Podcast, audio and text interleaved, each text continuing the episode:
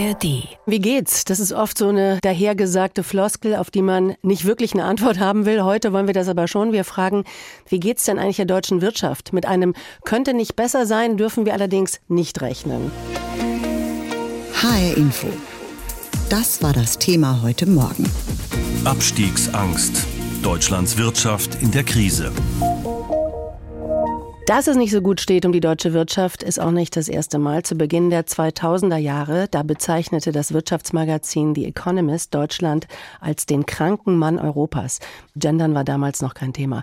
Damals herrschte eine hohe Arbeitslosigkeit, die Wirtschaft lag brach, es herrschte allgemeine Tristesse. Und jetzt warnen viele Fachleute, das könnte sich wiederholen. Und wenn die deutsche Wirtschaft in eine Rezession stürzt, dann hat das Folgen für uns alle. Das IFO-Institut stellt heute Vormittag den aktuellen Geschäftsklima Index vor. Ich habe vor der Sendung mit Clemens Fußt gesprochen, dem Chef des IFO-Instituts, und ich habe ihn gefragt, Sie können uns natürlich jetzt noch nicht verraten, was um 10 vorgestellt wird. Aber wie würden Sie grundsätzlich die wirtschaftliche Lage bei uns beschreiben? Ist Deutschland wieder der kranke Mann Europas? Der kranke Mann Europas, ist mit so negativ, aber wir haben schon Schwierigkeiten. Die Wirtschaftslage ist ziemlich schlecht. Wir haben in unseren Prognosen am Jahresbeginn noch gesagt, das wird wahrscheinlich ungefähr Stagnation. Mittlerweile äh, hat sich der Ausblick doch noch mal ein bisschen verfinstert, so dass wir doch für das Gesamtjahr wohl mit einer Schrumpfung der Wirtschaft rechnen müssen und das von einem relativ niedrigen Niveau. Wir sind ja immer noch unter dem Niveau von 2019, also dem letzten Jahr vor Pandemie und Energiekrise. Das ist nicht so doll. Gehen wir mal ein bisschen genauer da rein. Im Moment gehen ja wirklich viele Unternehmen pleite, so viele wie schon lange nicht mehr.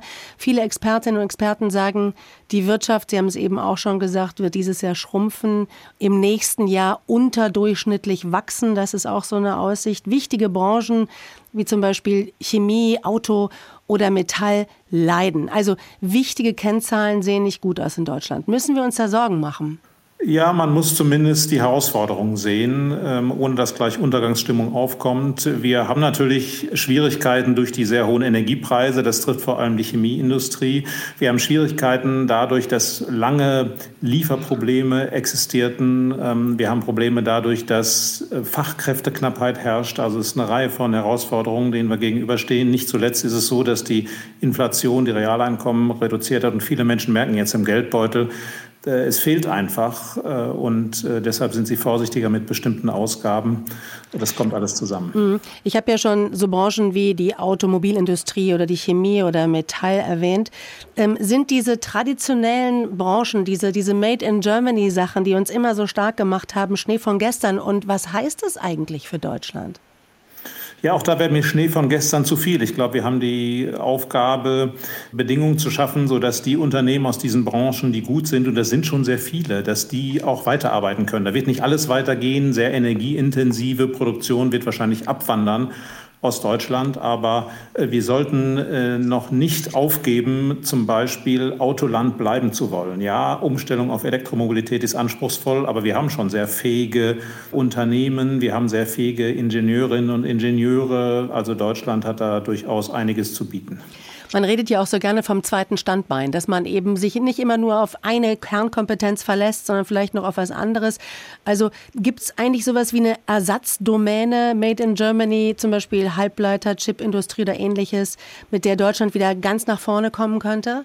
Ja, das wäre schön, wenn man das wüsste, aber das weiß man nicht, sondern diese Standbeine, die müssen sich am Markt entwickeln. Was wir in den letzten Jahren gesehen haben, war, dass wir nicht nur erfolgreich waren bei Auto und Chemie, sondern in ganz vielen Marktnischen. Wir sprechen ja in Deutschland auch von den Hidden Champions. Wir haben viele Unternehmen, die extrem spezialisiert sind, aber in ihrer Nische wirklich äh, Weltmeister und Weltmarktführer sind. Und das sagt eher, dass wir darauf setzen müssen, dass wir in der Breite gute Bedingungen für Mittelständler, auch für größere Unternehmen bieten und dann darauf setzen, dass sich einzelne Unternehmen am Markt schon durchsetzen werden. Ich würde mal die Prognose wagen, die Halbleiter werden es nicht sein. Da müssen wir Ansiedlungen mit extrem viel Geld subventionieren. Das ist aus meiner Sicht rausgeworfenes Geld.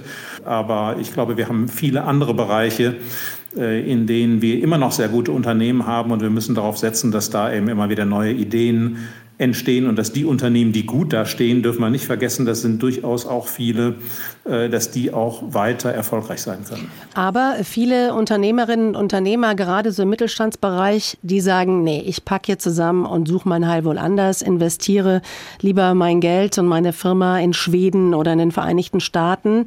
Auf der anderen Seite stellt man auch fest, dass viele ausländische Unternehmen einen Bogen um Deutschland machen. Ist der Standort Deutschland nicht mehr so attraktiv? Wir haben am Standort Deutschland ein paar spezifische Probleme. Hohe Energiekosten, damit müssen wir leben, daran müssen wir uns anpassen. Natürlich hat die Politik die Aufgabe, für vernünftiges Angebot etwa im Bereich Strom zu sorgen, aber wir werden wohl dauerhaft höhere Energiekosten haben. Wir haben relativ hohe Steuern, aber wir haben auch Vorteile. Wir haben zum Beispiel immer noch eine sehr gut ausgebildete Bevölkerung und wir müssen daran arbeiten, dass der Standort attraktiver wird, zum Beispiel in die Infrastruktur investieren, äh, Stromleitungen, Eisenbahnen. Also wir können auch äh, das selbst letztlich bestimmen und beeinflussen, wie attraktiv der Standort ist. Wir können eine Unternehmenssteuerreform machen, da ist die Bundesregierung ja derzeit dabei. Das ist noch ein bisschen mickrig, was man da fordert, aber geht in die richtige Richtung. Also es hängt auch ein bisschen von uns ab. Sie sagen uns, müssen wir machen, aber Sie haben die Bundesregierung erwähnt. Klar, die Ampel, das ist deren Geschäft. Sie muss sich gegen den wirtschaftlichen Niedergang auch stemmen. Tut auch einiges, haben Sie eben schon angedeutet. Wirtschaftsminister Habeck will, dass der Industriestrom billiger wird. Der Finanzminister Christian Lindner plant Steuersenkungen für Unternehmen. Geht das Ihrer Meinung nach in die richtige Richtung oder sind es Maßnahmen, die eher verpuffen, dass da noch mehr passieren muss? Es kommt darauf an. Eine Steuerreform ist richtig. Äh, eine Steuerreform, die alle Unternehmen erreicht, die müsste nur größer sein als das Volumen, das jetzt geplant ist. Also ich würde sagen, da geht es in die richtige Richtung, reicht aber nicht. Vom Industriestrom halte ich ziemlich wenig. Äh, man muss für äh, ein größeres Stromangebot sorgen. Das heißt, es müssen Kraftwerke gebaut werden, es müssen, muss Energieinfrastruktur gebaut werden. Also Strom erst zu verknappen und ihn dann zu subventionieren, das ist der völlig falsche Weg. Denn bei einer realen Knappheit, da hilft es auch nicht, wenn man ein bisschen Geld kriegt. Äh, wir, die, die, die Industriestromsubvention wird ja gezahlt auf der Basis der Idee, in zehn Jahren wird Energie ganz billig sein ähm, durch Erneuerbare in Deutschland. Das wird nicht funktionieren. Also Energie wird dauerhaft teurer sein in Deutschland als an anderen Standorten, einfach weil woanders die Sonne eben mehr scheint und der Wind auch mehr weht. Da können wir nichts dran ändern. Insofern halte ich es nicht für klug, wenn wir uns auf extrem energieintensive Industrien jetzt künstlich hier auch noch konzentrieren. Also mir wäre es wichtiger, dass die Politik sich konzentriert auf ihre Hausaufgaben, also nicht Subventionen verteilen, sondern Infrastruktur entwickeln, Genehmigungsverfahren beschleunigen, Bürokratie abbauen, steuerliche Entlastung. Das bringt mehr. Herr Fuß, noch eine letzte Frage. Als der Economist Anfang der 2000er eben vom, äh, von Deutschland als dem kranken Mann Europas äh, schrieb, da war die Arbeitslosigkeit sehr hoch.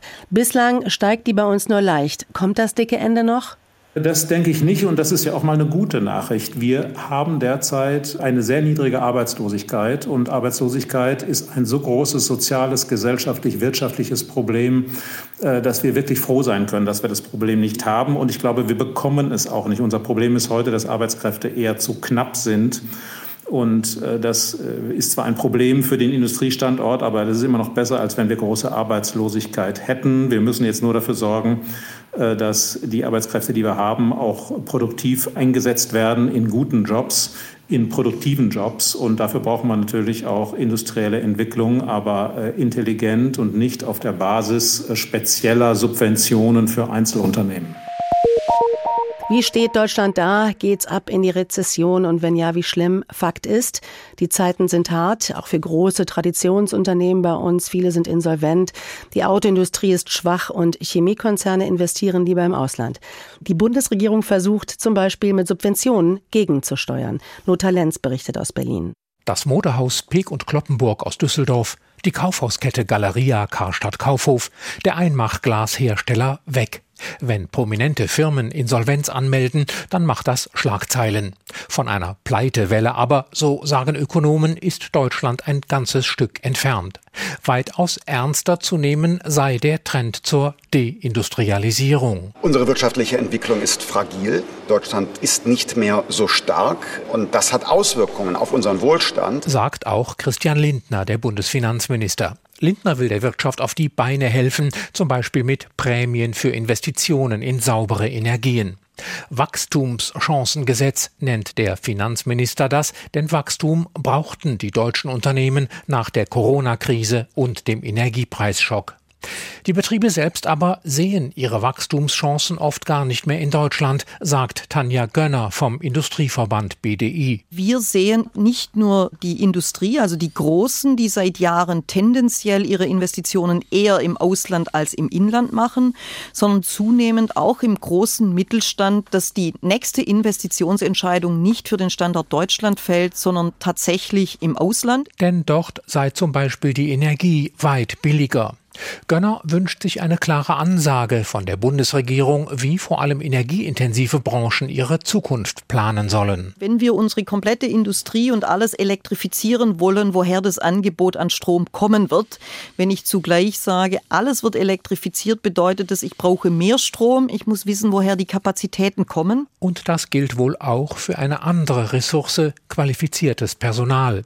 Der Fachkräftemangel dämpft Deutschlands Entwicklungschancen, denn die eigene Bevölkerung altert und über ein wirksames Einwanderungskonzept wird seit Jahren politisch gestritten. So wie wir das hier zurzeit machen, mit ungeregelter Migration über den Asylweg und mit keiner wirklich guten Struktur in der Einwanderung, wird es nicht gelingen, sagt der Oppositionsführer im Bundestag, CDU-Chef Friedrich Merz.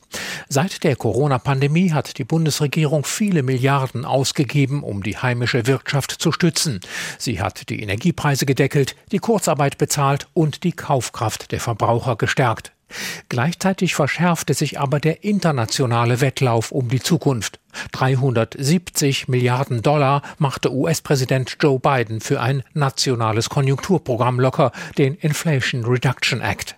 Ein bisschen bewundert Bundeswirtschaftsminister Robert Habeck die amerikanische Entschlossenheit. Sie nehmen Geld in die Hand, sie machen Steuervorteile, sie mobilisieren wirtschaftliche Aktivität um die Leitmärkte der Zukunft auszubauen. Ein solcher Leitmarkt ist die Elektromobilität. Den deutschen Autobauern scheint im internationalen Wettbewerb gerade aber die Puste auszugehen. Audi, BMW, Mercedes und VW bauen zurzeit rund 20 Prozent weniger Autos als vor Corona. Viele Kunden, so vermuten Branchenbeobachter, fremdeln mit den Elektromodellen Made in Germany und fahren lieber den alten Benziner noch ein paar Jahre weiter. Umso stolzer verkündete Robert Habeck, dass mit dem Chip-Hersteller Intel bald eine Zukunftsbranche nach Magdeburg komme, gefördert mit 10 Milliarden Euro vom Bund. Habecks Kabinettskollege Christian Lindner sieht solche Subventionen eher skeptisch und richtet den Blick aufs große Ganze. Eine alte Gleichung, die wir hatten, günstige Gaspreise, viele verfügbare Fachkräfte, exzellente Infrastruktur. Diese Gleichung, die die Standortqualität Deutschlands ausgemacht hat, stimmt an vielen Punkten so nicht mehr. HR Info, das Thema. Diesen Podcast finden Sie auch in der ARD Audiothek.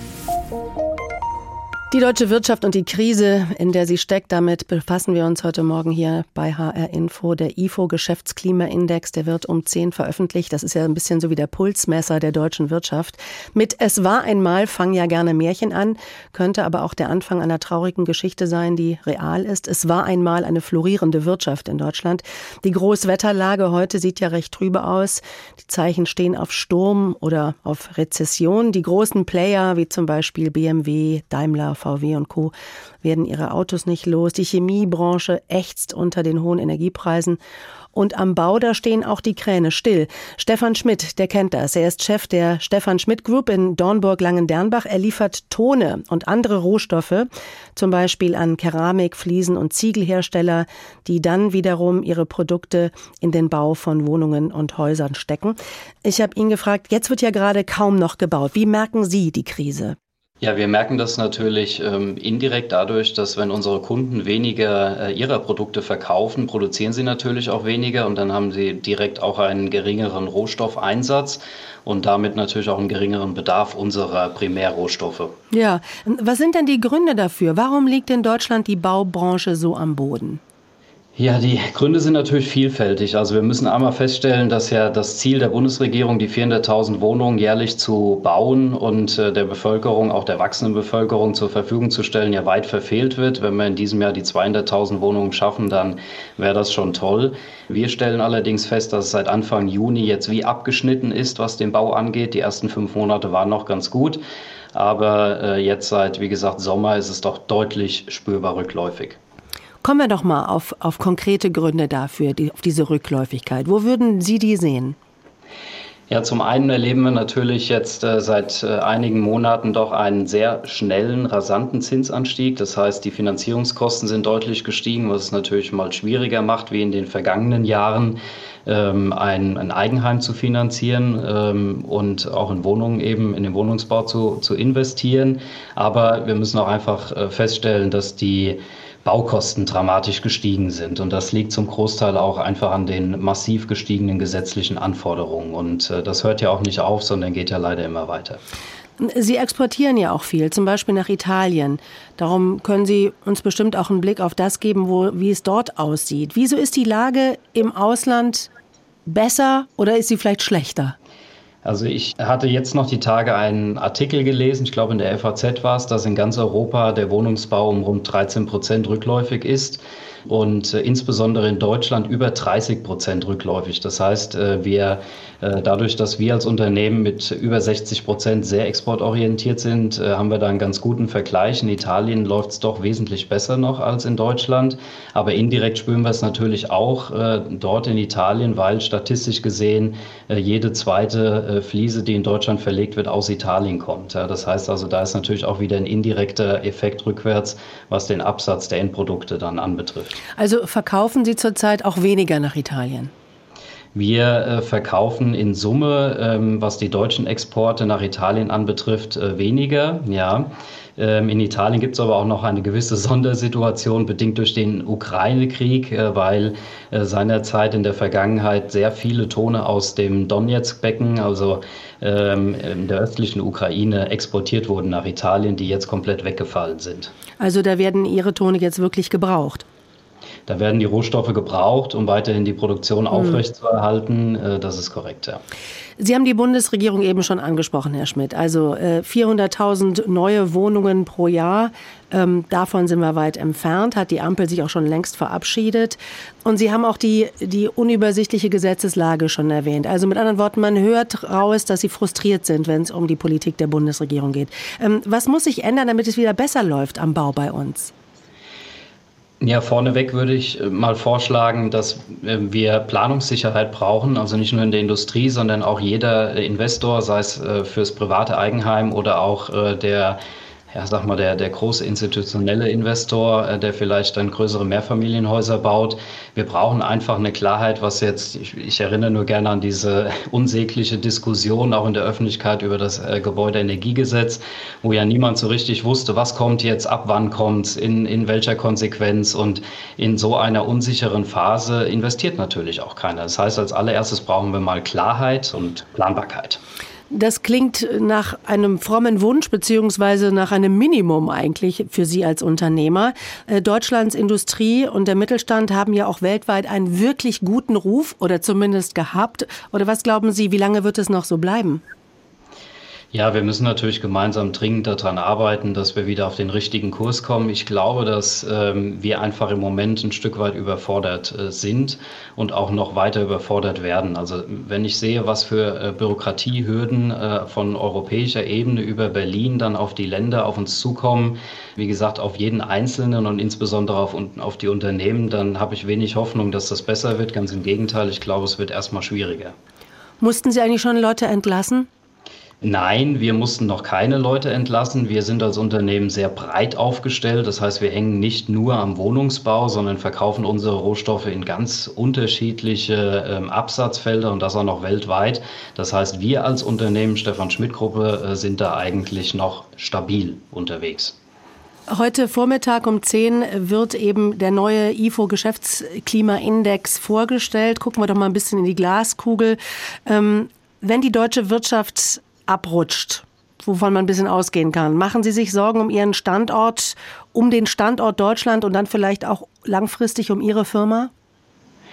Um meine Firma mache ich mir keine äh, Sorgen, weil wir sehr innovativ sind. Wir betreiben eine eigene Forschung und Entwicklung und äh, ich bin da sehr guter Dinge, dass wir auch in Zukunft weiterhin Bestand haben werden. Wir sind ein Familienunternehmen, wir machen das seit 76 Jahren und werden das auch in der Zukunft tun. Rohstoffe werden in dem Sinne immer benötigt, mal mehr, mal weniger.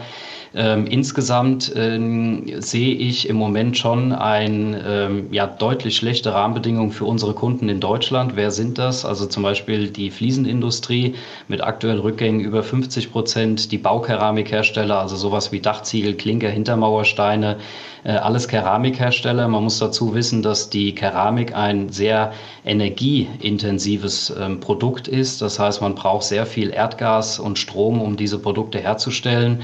Und ähm, da ist es natürlich ähm, im Moment sehr schwierig in Deutschland mit den ganzen Rahmenbedingungen äh, bei den Steuern angefangen und den Energiekosten weiter, Fachkräftemangel etc. dort noch solche Produkte herzustellen.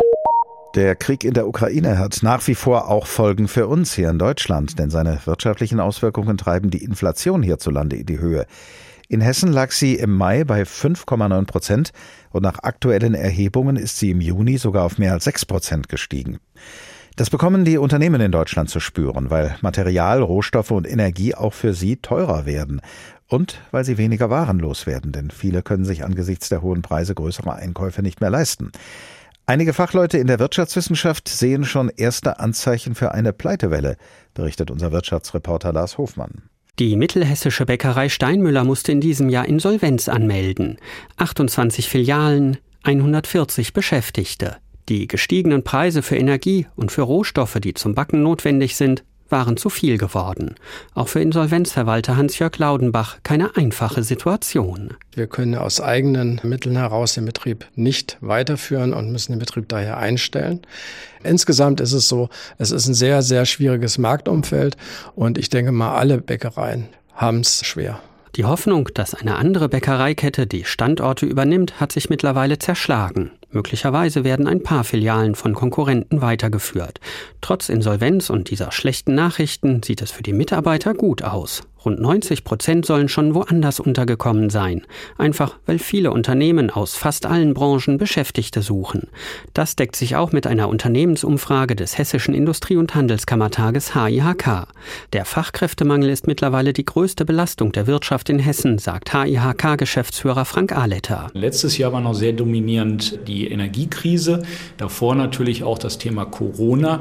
Jetzt ist es einfach die Vielfältigkeit, mit denen die Unternehmen Schwierigkeiten haben, umzugehen. Genannt sei an der Stelle natürlich das Thema Fachkräftesicherung, dann aber auch die überbordende Bürokratie. Laut Umfrage des Hessischen Industrie- und Handelskammertages hat sich die Stimmung in der hessischen Wirtschaft zuletzt leicht gebessert. Der Ausblick dagegen ist aber trüber geworden. Fast ein Viertel aller hessischen Unternehmen rechnet damit, dass sich ihre Situation verschlechtern wird. Immer wieder haben in den letzten Wochen Meldungen über Insolvenzen und Stellenabbau aufhorchen lassen. So soll in der Wetterau beispielsweise eine komplette Papierfabrik mit 200 Beschäftigten geschlossen werden. Und der Reifenhersteller Goodyear will seinen Standort in Fulda deutlich verkleinern, wie Unternehmenssprecher Dominik Sauer deutlich gemacht hat. Dem liegt zugrunde eine schwächelnde Wirtschaft und eine erhöhte Inflation.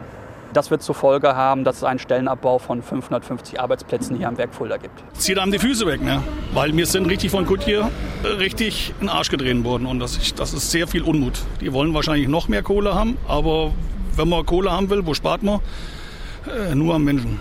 Ein Mensch ist austauschbar. Bei vielen Goodyear-Beschäftigten macht sich Frust breit. Aber auch andere Industriebetriebe verlagern derzeit Produktion ins günstigere Ausland. Beispielsweise in der Chemieindustrie, die in Hessen zu den wichtigsten Industriezweigen gehört. Markus Steilemann, Präsident des Verbandes der chemischen Industrie, befürchtet eine deutliche Verschlechterung der Lage in den kommenden Wochen und Monaten.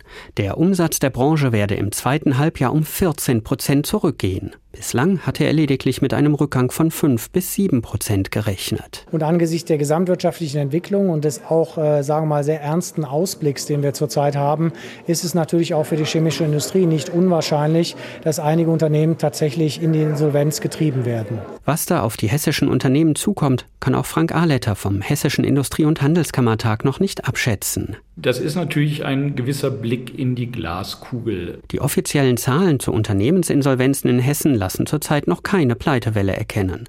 Die bislang verfügbaren Zahlen liegen noch immer unter dem Vor-Corona-Niveau. Nur dauert es oft länger, bis die Insolvenzen in den offiziellen Statistiken ankommen. Diesen Podcast finden Sie auch in der ARD Audiothek.